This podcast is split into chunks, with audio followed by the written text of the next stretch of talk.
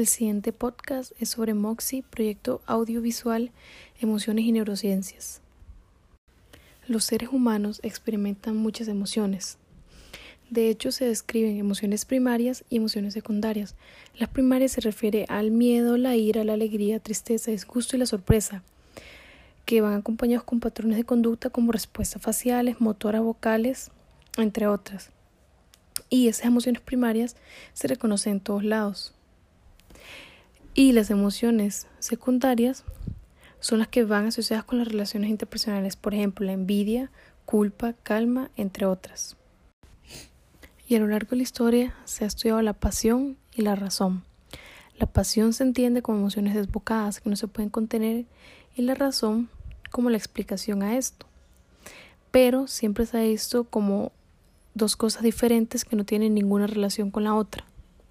Siempre la razón debe dominar la pasión, que es lo que se pensaba antes, y aún así se ve como un proceso totalmente separado.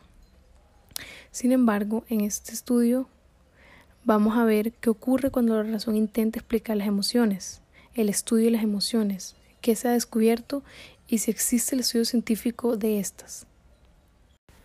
Se dice que la emoción es resultado de múltiples mecanismos cerebrales que pueden ser distintas emociones diferentes. Y eh, las emociones como el miedo el deseo sexual están desde los tiempos muy primitivos de la evolución animal por la supervivencia. Este estudio de las emociones comenzó con Hipócrates que hablaba de, las cuatro, de los cuatro humores, que decía que la estabilidad emocional depende de la bilis amarilla, bilis negra, entre otras cosas. Y durante los años se han hecho varios estudios y actualmente aún se sabe poco pero sucede mucho más que antes. Ahora, las primeras investigaciones arrojaron que las emociones solo radicaban en una parte del cerebro, aún no se sabía que eran varias regiones.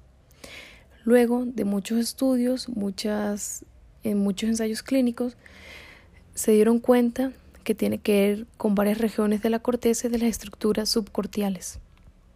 De hecho, se habla del cerebro racional o humano, que es el de la planificación, el cerebro emocional o mamífero, que evalúa los estímulos de forma emocional como placer versus dolor, y el cerebro instintivo reptiliano, que tiene respuestas automáticas de lucha, huida o inmovilidad. Luego, con el estudio de las lesiones cerebrales, se puso en evidencia que la amígdala cerebral tenía un papel bastante importante en la regulación de las conductas emocionales que antes no se sabía, y específicamente las agresivas y que la distribución de los diferentes elementos de la emoción entre los hemisferios de los cerebros no es simétrica.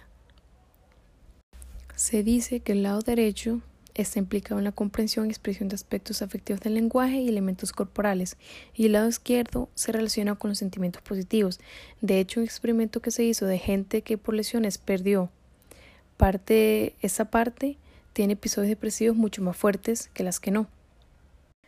Ahora, todas estas investigaciones y estudios que se han hecho durante muchos años em, solo indica que las emociones no corresponden a un área específica del cerebro, sino que depende de varias áreas, varias regiones y que algunas sí tienen que ver con emociones concretas o sentimientos específicos, pero todas se conectan y aún falta mucho estudio respecto al tema.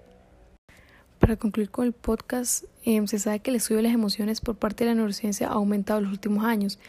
Sin embargo, especialmente en Latinoamérica, hay muy poca investigación respecto al tema. Los países que más tienen investigación sobre esto es Canadá, Inglaterra y Estados Unidos. Lo que es preocupante porque Latinoamérica debería estar en el mismo nivel estudiando estas áreas. El estudio tiene varias limitaciones respecto al sistema de búsqueda y la cantidad de estudios que hay ya que mundialmente se sabe que hay solo 81 estudios confiables sobre este tema.